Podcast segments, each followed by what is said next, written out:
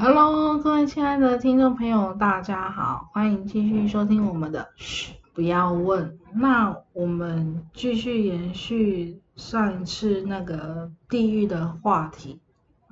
那接下来就直接废话不多说了。那么他也是在我梦中出现的，但这次并不是电梯，他是直接在我睡着之后呢，就有两个鬼差来带着我走。他就说，他也看到我就说，哦，我们就不用坐电梯了，我们就直接下去就好了。我就说，哦，好啊，也好啊。虽然我已经已经坐电梯开始慢慢的习惯了，虽然只坐了两次，但我觉得坐第三次也不错了。然后鬼差就说，啊，以防万一你又在那边想东想西不进电梯，那我们就干脆直接来带你去，会比较快。然后我就说，嗯，好，那就麻烦你们带路了。然后我就问他说：“我们一边走一边聊天，一边都可以听到耳边传来的嘶吼声、尖叫声、凄厉的哭声，都可以听到，但是就是看不到，因为那个都是满坑满谷的往生者，然后在那边难过的哀嚎，应该是说受刑法的哀嚎。”然后他就说，我们接下来要去上刀山和下油锅。我就说，哦，这个我知道，我们很常在人世间很常听到这句话。他说，对，上刀山跟下油锅是在一起的，所以等一下你去看就知道了。那我就说，那要需不需要喷洒一些？清凉的水呢？他就说不需要，因为你并不会感觉到那个温度，那个只有受刑者才会感觉到那个惩罚的烫度和痛觉感。我就说好，然后我们就继续往下走。走，他说这边呢就是所谓上刀山跟下油锅，会有这个法者呢，就是因为。他是专门在欺骗人家钱财的。我说欺骗人家钱财，他说对啊，现在比如说有很多的诈骗集团，或者是说呃不一定是诈骗集团，就是跟亲戚好跟自己身边的人骗钱，然后骗了钱呢又不还，这种的人都会上刀山跟下油锅。我说哦，那不就还好，我没有在骗人家钱。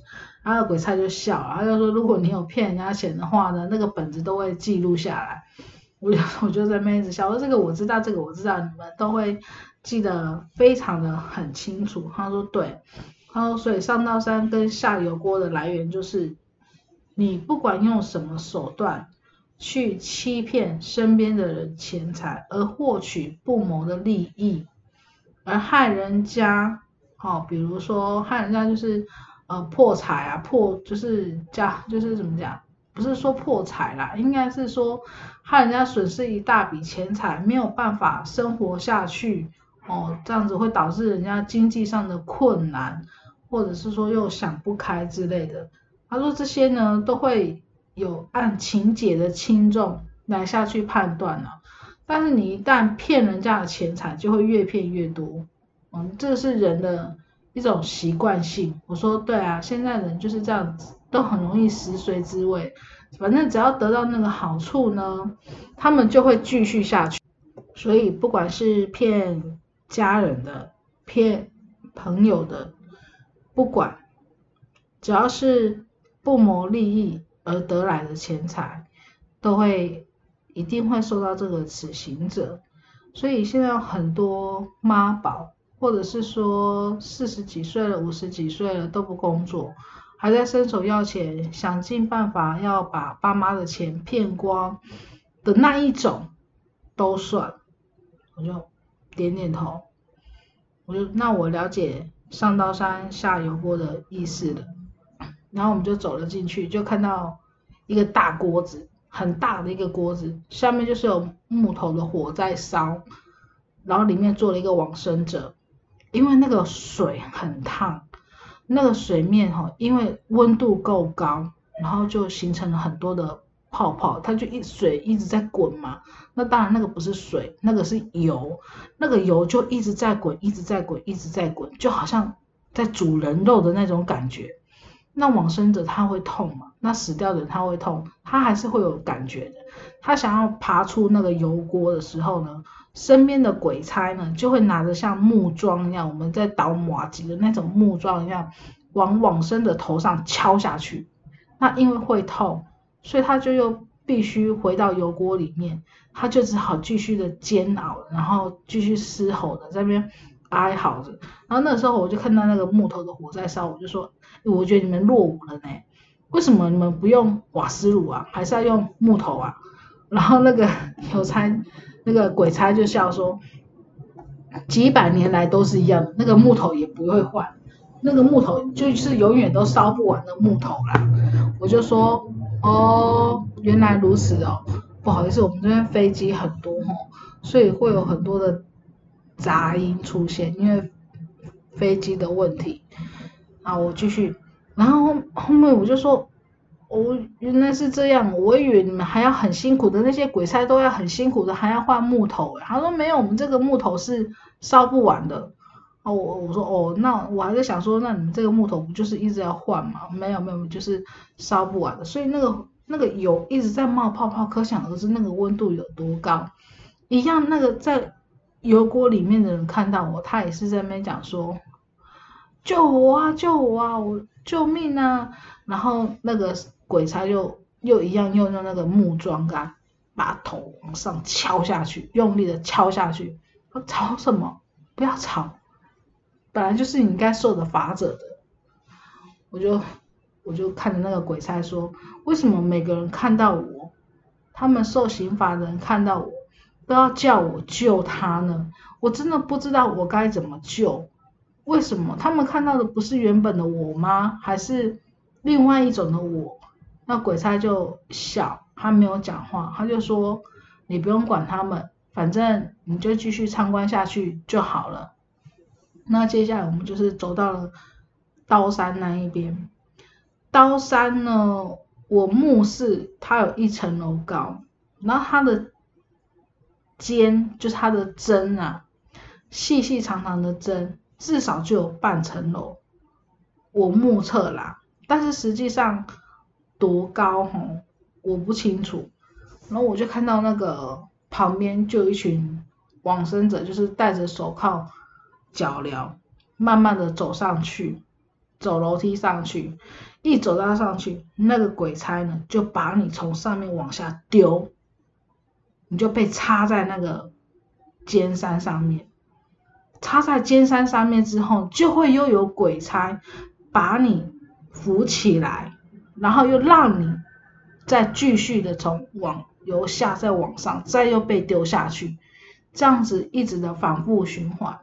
我就说这个好痛哦，虽然那是一瞬间的，但是一直连续连续的，谁受得了？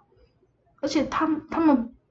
是不停的呢，你被扎下去之后，他鬼差把你抓起来之后，他没有让你的伤口复原，然后再继续让你丢下去，然后让你一直不停承受承受着被针那种针扎的那种痛苦，那个针很粗诶，我光是这样子看，就大概差不多有两根手指头的粗度吧，然后又很长，细细又很长。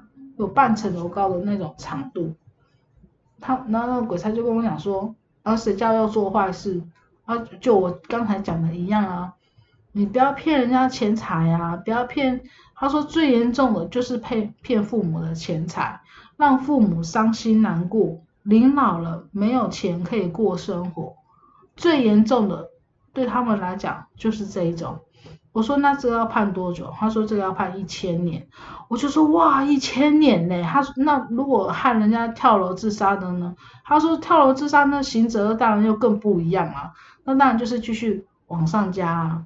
他说他说所以啊要奉劝世人，不管是谁，你们都不要去骗人家的钱财，因为那都是人家辛辛苦苦赚来的。